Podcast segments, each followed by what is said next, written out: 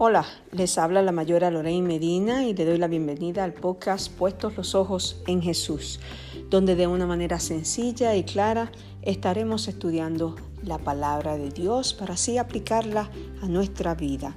Y continuamos con el tema del temor en estos días, ya vamos por el día número, número 9, así que ya pronto cerramos el círculo de 10 días. Así que el día de hoy vamos al Libro de Salmos, capítulo 27, verso 1. Jehová es mi luz y mi salvación. ¿De quién temeré? Jehová es la fortaleza de mi vida. ¿De quién he de atemorizarme?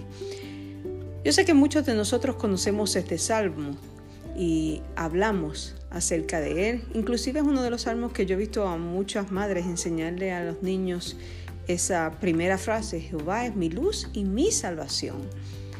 Y lo lindo que menciona el, Salmo es, ¿de quién he de temer?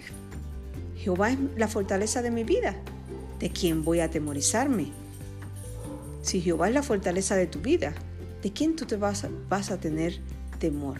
Es algo muy real, muy cierto. Hasta que nosotros no, no podamos diferenciar y establecer quién es la fortaleza de mi vida, entonces viviremos con temor. Continuaremos viviendo con temor.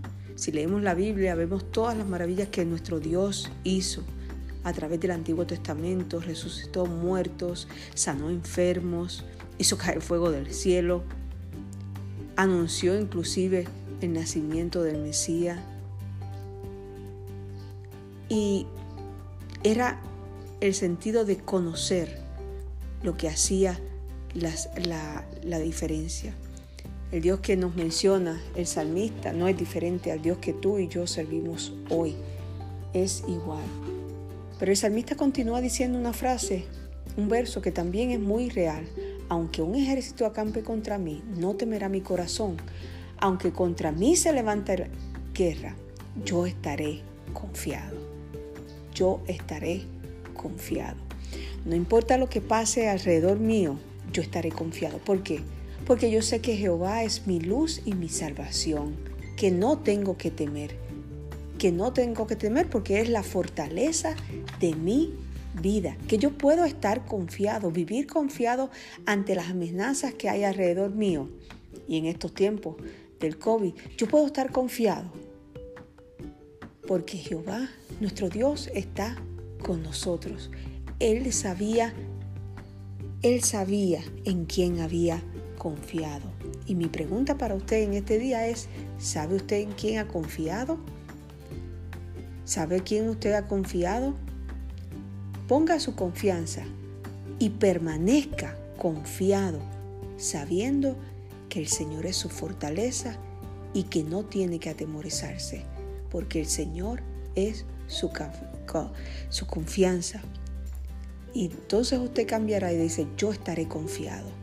Mi Dios es más grande y más poderoso que todo lo que está ocurriendo a mi alrededor. Dios te bendiga, Dios te guarde. Te invito a que, si no lo has hecho, a que te suscribas a este podcast y que lo compartas con otros que puedas pensar que es de bendición.